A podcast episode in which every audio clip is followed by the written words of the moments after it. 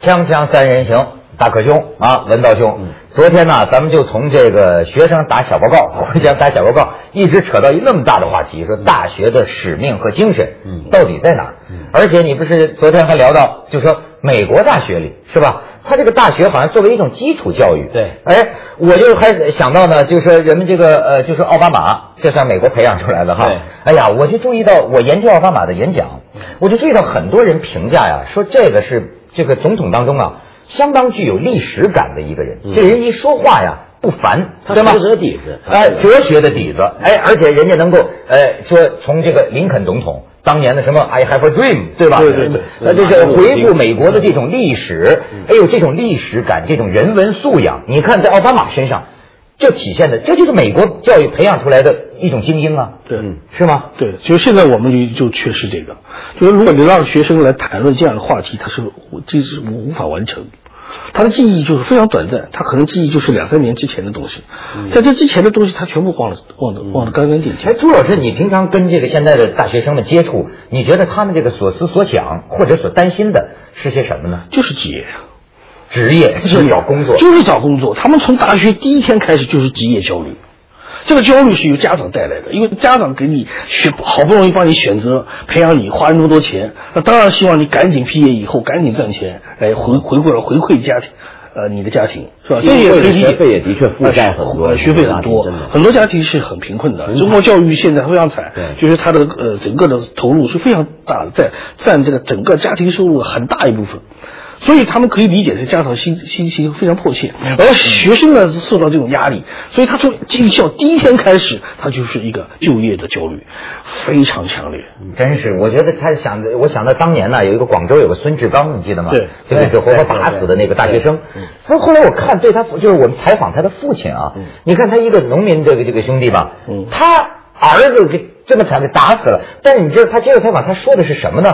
说就说我们培养这个我这个孩子大学生，我们给亲戚村里的亲戚都借了钱，哎，我们投资了多少？但是你看现在这人给打死了，我们这个投资怎么 血本无归啊哎呦血本无归，你看他是这么想，这是个中国传统。对你知道以前中国传统，大家都在农村务农，嗯你要花两三代人的力气才能够腾出一个人，他是不用下地干活，就在那好好读书的。然后这个人如全果村养着对全村养着你的，等于是，然后养一个人出来考上了进士，当了官了。他会回馈你下，要回馈全村人吧？哦这是这是从来我们中国考试就有这一面。对所以其实我觉得中国人呢，从来就很现实，对吧嗯对？但这个现实呢，你比如说我要是大学生，我也觉得这没什么不对，当然我得考虑我找那什当么然工作。可是问题是一些困难是怎么造成的？你追根溯源想，我在手机短信现在收到一新闻，我觉得现在大学生可太惨了，说二零零八年底呀、1一百万大学毕业生找不到工作，是到了明年二零零九年，预计将有六百万的还是几百万对。对面临找不到工作。我的天哪，和这为什么要我我现在除了我自己做做学问、做研究以外，很大一部分精力要想这个学生怎么安排就业就业。你得想老师这个东的西，辅这导是那老个师这个老师的责任啊，这是老师的责任。你要是这个学生这个分不出去，不是就是找不到工作，你老师会有很大的这个道德压力。哦，呃，不光是老师，我跟你说啊，我们电视台的领导都有很大的人情压力，快崩溃了。哦就现在大学找不到工啊作，多少人呢？种种的托你，我孩子能不能到你们台、啊？对对对对我的天，你应付不过来的。是。可啊是人说这原因怎么造成呢？哎，那天有个呃学者就跟我讲，说是说啊，这个有个非常要命的事情，就是说这个中国的大学。它的这个繁殖，它的发展快，说跟市场贴得太近嘛，嗯中国市场这家伙一日千里，突飞猛进。这中国的大学来了一回大跃进，就是这扩招，扩招，扩招一下子扩招了那么多的大学生，那不可不现在造成这个问题吗？对，这个就是当时呃九十年代，当时主要是要拉，为了目的是为了拉动内需。 啊，拉到内需，对扩，招，它是一个政政呃经济战略的一部分，所以呢，这个大学就就变成一个一个呃带着扩大扩大内需的一个最重要的一个阵地。因为你大量的家长投资啊，这个呃，同学生上上学那不需要投资嘛？哦 那就是内需就扩大 了所以嘛不。但是家庭是这么想的，国家也是这么想的。对 对 可是呢，这里面有个东西，我觉得我们应该考虑的。在这样现实，你当然，你说这个扩大内需， 不扩扩扩大扩招这个东西，要往回说，已经做不到了。现在是，那现在想的，我觉得该是根本的改变对大学教育的想法，就是不要再把大学教育当成是一种职业的培训，就不要以为你大学毕业就必然就会有个好工作等着你。大学教育就跟就现在的大学教育就等于以前的中学教育。啊哦就以前的中学毕业就等于今天大学毕业，你这么来考虑对。然后这时候你就会发现，呃，你在大学学到的只是一个基础的一个知识，而且你报的目的也应该是这么学。为什么呢？你如果完全把它当成一个职业培训，你有时候会很惨的，因为今天这个世界变动的快的不得了。我举一个很简单的例子，我记得我在九零年代的时候看到很多大学生念大学要选 IT，为什么？你记不记得说 IT 狂潮的时候？没错没错对吧？都说这行嗯火嘛，结果毕了业出来那个泡沫就爆了。哎后来呢又说呢搞生物科技，哎这行火，结果后来出来呢这个也也过量过过度的学生过多了。现在更惨的是什么？我前一阵子我也跟你说过嘛，在香港一个大学港大演讲，这个一个读书会讲完之后呢，就碰到一个内地来的一个学生，他就说：“哎呀，很惨，怎么惨？”他说他一心到香港念书，为的就是将来呢要进投行。嗯，结果现在是这个行业不见了， 这个比 IT 还惨，这个行业没 了。 这真是人算不如天对吧？算你想想看，就现在这个世界是这样。就你如果想在大学盯着，就是将来这行很好，我要怎么样？四年后出来，这世界说不定就不一样就了。是不是那回事。是现那回在事我们在采采取这个办法，就是我所在的这个学院有人文学院，它是两年通识教育，嗯就所有专业课不那应该是这样就是从哲学。呃，这是对文学史这个最基本的，嗯这个通识教育怎么一个思考啊能力这样怎么思语考言表达能力啊就是这个对嗯最基本的训练你的思维，你的判断事物的这个呃价值观，是吧？情商乃至于呃这这些东西，呃，这是最根本的。然后把那个后后延到两年，但是学生不干，学生非常焦够虑，专业，他觉 得他就觉得你们倒给我们在浪费时间。他们现在就第一天进来就想开始直接进入，因为我那个所在的系那个叫文化产业系，嗯他就是文化产业课程到现在还没开 啊，赶紧学习这个文化产业的实用的嗯实务，他必须要马上要进入这个操作层面，他们是非常焦虑的。这种焦虑影响到教师，影响到整个学校的这个这个这个这个。 您说这个啊会带来一个什么问题啊？就是说，比如说学生他这么想，现在的学生也是很现实，嗯就希望能够学点这个实用的。那是不是他学了这个实用的，将来他到这工作上就真的就能够有很强的实用的能力？问题又又还一个会另一个问题就是，实际上我们的课堂教学跟现实实际上是脱节的，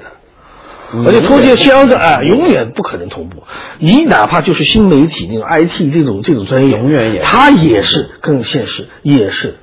不同。求实用没实用。所以实际上，我觉得中国现在什么最实用？我觉得当务之急，中国需要创意产业嘛。现在面临的这个东西，创意产业。可是人家说了，现在在大学里就就抄了，就抄了。学生有作弊的吧？教授有抄论文的吧？你说这事儿怎么创意 呢？这就是应试教育造成的。只要我答答答案是对的，你管我从什么地方来 的，是吧？我经常被我自己的学生抄。啊，你学生抄你的，对，因为他到了网上去抄啊，网上有很多转载的文章抄，转到后来没有名字了嘛，因为他觉得这个这个很符合老师的胃口嘛。看起来很像老师平常上判课断很准那你平常上课也会说这一类有路。哎，这一类路啊，他马上就抄上去。我回来我给他补及格，嗯补及格他还还还抱怨为什么你不给我及格？我说我答的很好 啊，我说你自己想想。后来他大概发现了，就抄了你的东西啊抄了我他都不知道回去这才八七五。哦啊抄我了说他还觉得你老师这个对我不公啊。嗯嗯嗯，知道哎吧呦？经常这种事情，真啊是经常经常老发师的生。好学 生。锵锵三人行，广告之后见。嗯。好了。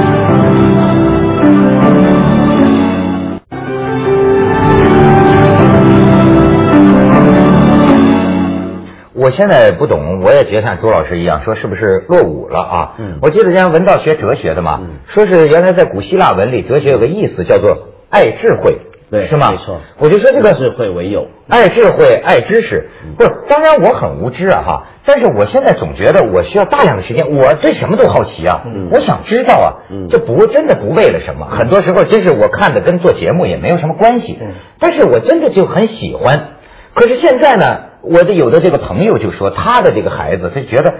怎么把没兴趣，可是他的孩子比他还有理，说你这一套，我在网上看，我不也是在求知吗？ 也对啊，也也对啊嗯也也也也对吧？这该怎么看呢？呃，就是现在的孩子，其实知识是并不缺乏的，对很多学生很有知识，嗯，他杂书也看了不少，嗯，但是就是没有评判这些知识的能力，就是没有智慧。我们知识是足够了，今天知识大爆炸的情况下，其实很多学生是很有知识的。你问他什么朝代，他都给你背的。哦也是啊二十天了嗯对对对，他说什么都知道，但是一碰到现实问题，他判断立刻错误。就是说他没有评判的，关键还是我们我们的教育没有给他们一个很好的评判标准，就是人文精神他没有建立起来，所以他评判很很多东西，他在这个时候情况下语境下，他这样评判是那种立场，而换一个地方他有另外一种立场，他是混乱的。它是之间是呃破碎的，它无法勾连起来。嗯，这种情况非常普遍。哎呦，我那天呐就碰见，我觉得你说这个这个这个这这个精神的源头在哪儿啊？我那天碰见就吃饭，饭桌上有一个人说他女儿啊是前前前不知道哪一年的北京的理科状元，哎呦，我觉得那个爸爸呀，我可真佩服。就讲说我怎么教育我这个女儿，他说我就跟我女儿说，就说你将来找呃找男朋友哈，你找什么样的人都可以，我唯一的希望就是你要快乐。甚至他说的是不是有点种族歧视？他那意思，你就出国是吧？你就找到一个黑人兄弟，只要你高兴，我都支持你。那当然啊而且他就说他怎么培养他女儿，就是说，他说这个小的时候，呃，他女儿这个读读书，说那个时候流行看武侠小说，然后呢，他采取的办法不是说不让他看，而是说他帮他女儿买了金庸、古龙、梁羽生，全买齐了一箱子，放在他女儿房间里，说你要看武侠小说，这就是最好的。但是我希望呢，你自己能够管理你的时间，你完成你的学习任务，那么你去看看这个最好的。甚至呢，他就说，这包括这女儿学钢琴，他都讲啊，一看到商店领他女儿到钢琴呃买钢琴的地方，钢琴很贵嘛，他家境也不是很富裕，他就跟他女儿说，说有点贵，但是你做一个决定是吧？让决定交给你，如果你呀、能够说我能够珍惜这个，我能够每小呃每天练一个小时，你考虑清楚，那么爸爸给你买。如果你考虑觉得你坚持不下来，那么咱们就不要花这个冤枉钱。然后他女儿考虑一夜，第二天起来跟他爸爸说：“说爸爸，我还是想买。还想买？”结果他爸爸就真的给他买了。买了之后，这女儿还真的是每天一个小时，有时候这都都睡着了，但是他就他就要谈这一个小时。所以我跟你讲，这就是刚我们那天讲的自律的问题。哎就你越早让一个孩子开始学习自己决定、自己负责对，他就越能自律，他将来就会越好。我们今天教育有两个方面的偏向，一个是把大人当小孩，嗯嗯哎一个是把小孩当大人。来解一解。就是你给小孩教育全部是成人化的教育，嗯是吧？让他按照成人一样的去做，嗯，但是实际上他人格是没有发育成熟的，所以我们今天的小孩的这种教育，一从小就是灌输，用这种宣传的方式进行灌输，没有童趣，嗯，没有创丧失童趣了。对，反而是宣传撒谎。你比如说那个呃，呃北京那个做这个片子叫《福娃》，嗯，是吧？对，那就是一个典型的宣传品，它没有童趣，所以没有市没有市场，人家不喜欢。嗯啊，他没有从心理上征服这些小孩子，嗯，是吧？你跟那个呃这个为什么说呃迪士尼的东西好看？他就知道儿童心理是什么，他是以将心比心的来进行教育，而我们对成人呢，恰恰把他们当做小孩，管的这个比谁都严。嗯，你是说吧你说这样，你就就说这那那天咱们还说这个中国人大校长这个季宝成讲嗯的，就大学里现在咱们这大师到哪儿去了？嗯是吧？这种独独立的创造，独立的什么？但是这个啊，好像都要由你说他让他自己选择是吗？嗯其实你讲，刚刚这几天我们讲考试啊，考试当然我们说很多问题，但这是中国伟大发明之一嘛。就后来西方很多国家就学这个了，因为用这个考试来，比如说选取官员、选取职业或什么呢，是比你按你的出身地位、血统来的公平嘛，非常好就是看你的优秀成就。可是问题是考试呢，我们应该看到它只是评估一个人的综合能力的一部分。嗯，不能够当做全部。对这个学校的教育，就像朱老师讲，考试很难免，评估是很难免的，因为你一定要知道你学到什么程度是的是，的对不对？但这个评估该怎么评估？是不是只能用这样的一个方法来考呢？不一定。比如说很多欧洲国家，他们一些教育做的比较好的，像几个北欧地方，瑞典啊、芬兰，他们做的方法就一定包括就是让孩子自己评估自己，就是说，呃，这个成绩好不好，或者说你你比如说他要求孩子呢自己呢学期末的时候画小孩就幼稚园、小学就画画，或者大一点就自己写篇文章，自己回看一下，哎，我这学期学了些什么？你说一遍，你觉得你学的什么最开心？你学到什么？你觉得最重要？你自己来回想一下，回想一下，他们连这个也都算进成绩了。嗯过去孔子不知还是谁讲啊，说学不至于乐，不可谓之学呀、对啊呀对呀你学不出乐趣来，这事儿还有一个就是加入评估体系的，就是你的，呃，就是参加社会公益，嗯是吧？你参加你参加多少次社会公益活动？你参加了哪些社会公益活动？你的兴趣爱好，所有整整所有这些东西都是综合评估你的一个字，而考试是只是其中的一部分。嗯，考试成绩，这跟我们现在讲收视率是一样一回事情。哎，收视率现在变成唯收视率，收视率不是不重要，它也很重要，但是收视率之外还有很多东西。对，标准得多。嗯对，得多元化嗯是吧？它是个综合的评估体系，而不是一个单一的东西。现在我们把它单一化，嗯，这个就很容易造成一个很大的，就是造成问题。，对，您刚刚讲社会公益，我就想起来，其实很多国家，比如说像澳洲或美国这些国家，他们呃一些名牌大学或者什么，他们很看重这个学生你在校外平常活动你干些什么。所以为什么我们老看那些中学生啊，呃，快要上大学那两年，他会花很多时间，呃，跑到什么社区医院。嗯去照顾老人家，到孤儿院去讲故事，很爱干这些。嗯这一方面就是培养他真喜欢做社会服务，或者他真有这个兴趣；另一方面，学校要求的，对，就大学招生的时候啊，嗯嗯嗯好大学都得看这个的。你成绩好那是当然的，那成绩好之外，你有什么过人之处呢？就看你对社会有没有责任感，你对社会有没有服务。哎，对我这就是有的朋友啊，他这个孩子在美国读大学的，嗯经常这个孩子跟他说呀，要去非洲去去什么考察。那徐子东的女儿不就也去了哎非洲什么徐东的女儿就是嘛，对动啊不动就说爸爸我要到非洲，爸爸你给钱，我要到非洲去考察， 对对对对是吧？对帮助什么艾滋病人等等，对对对对他就是很多这种事情。对这个就是完完整的教育，人文的教育。对，它就是这样一个框架。而我们现在变成单一的一个成绩分数教育，最后他的学生形成的这个人格就必然是不成熟的。对，他在其他地方没有发育，啊在道德上，在在这个自自律的思呃，就是呃自由的思想、独立的精神上面，他完全没有发育，是萎缩的。嗯，而如何对付考试这种技巧，嗯，包括剽窃、抄袭，是吧？拍老师的马屁，把老师搞定，你把分数就给我了。是怎么把老吧？师这种搞定各种各样的技巧啊，请老师吃饭呐、现在这个学生吃饭谢师宴，这个是这个普遍的一个现象啊。谢师宴。那老师就去啊，呃，家长想办法行贿老师啊，这很正常，从小学就开始了，幼儿园就开始了，我的天，这个是个普遍的，就是完全是个潜规则，就是教育领域的潜规则，是吧？这不将来长大了到社会上都是小人精嘛啊、？都是小人精，小孩从小就学会怎么样投机取巧察言观色啊，察言观色，他学的是这一套东西，而不是真正的培养自己的真正的真诚的那种道德。然后呢，会说两面话，人格是分裂的，哎，价值当然也是分裂的，人格也是分裂的。我就对我见过一些孩子啊，他可能是长期的，就在于其实对他来说呀，什么学校啊，这个父母啊，是个是个刚性的，他他没法抵挡，于是他变成什么呢？不加思索的说假话。嗯，你你跟他接触啊，他很少袒露内心真实的想法。呃面对你说个什么，他总是哎呀好好好，他只希望大家你别你别骂我，咱们平平静静把这个事抹平了，完了，嗯，就是因为考试本来呢，有某时候某些科目啊，就是一个你想想看，有些科目你你说学生是不是很认同他自己的答案呢？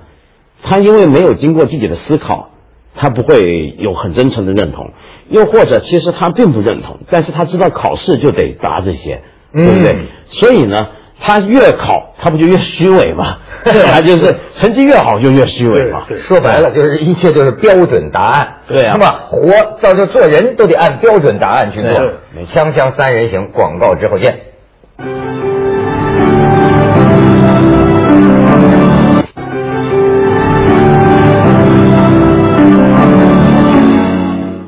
但是老聊这个美国大学啊，我说是不是中国的这个啊，它也确实是形势困难，就是说你找不到工作就变成一个特别大的压力，它超过了一切其他的说，咱们可以悠闲的下来进行人文的这种陶冶。这找不到工作怎么办呢？我现在觉得真是挺担心。我觉得人文陶冶有独立的能力，很多工东西可以在岗位上去完成的，就是说他到了这个岗位，很快就学会了，而不需要你在学校里学。哦，实用的。对，哎而学校里学，关键是你的能力，就这样的，就是思维的能力，嗯，就是你判断是非、判断事物的这种能力，这种能力，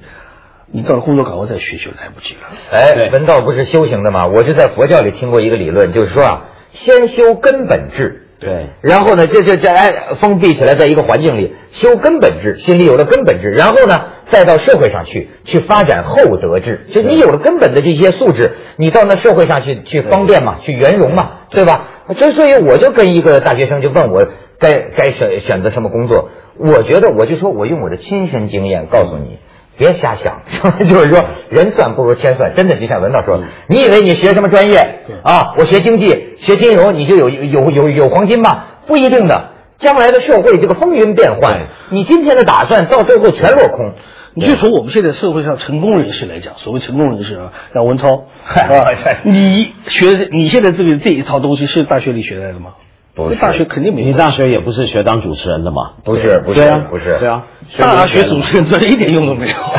大学里学主持人有啊，现在也有这专业啊嘛。。可是我哦没有我想用说，就是说，今天我们这个世界变到一个什么程度？就以前呢，很多人可能一辈子打同一种工，而且是在同一家公司、同一个单位打工。后来的人呢，就变成打一种工，但是换好几家公司。而现在的最新的统计是，在全世界平均一个人，就九零年代以后，一个人一辈子可能会干过两三种行业。合适啊。对，这说明什么？就是说，你大学你本来想干这种行业，你去念这个，念出来之后可能干了没多久，你就会转行。对，那你转行的基础跟能力，就是刚刚您说的那些基础能力了。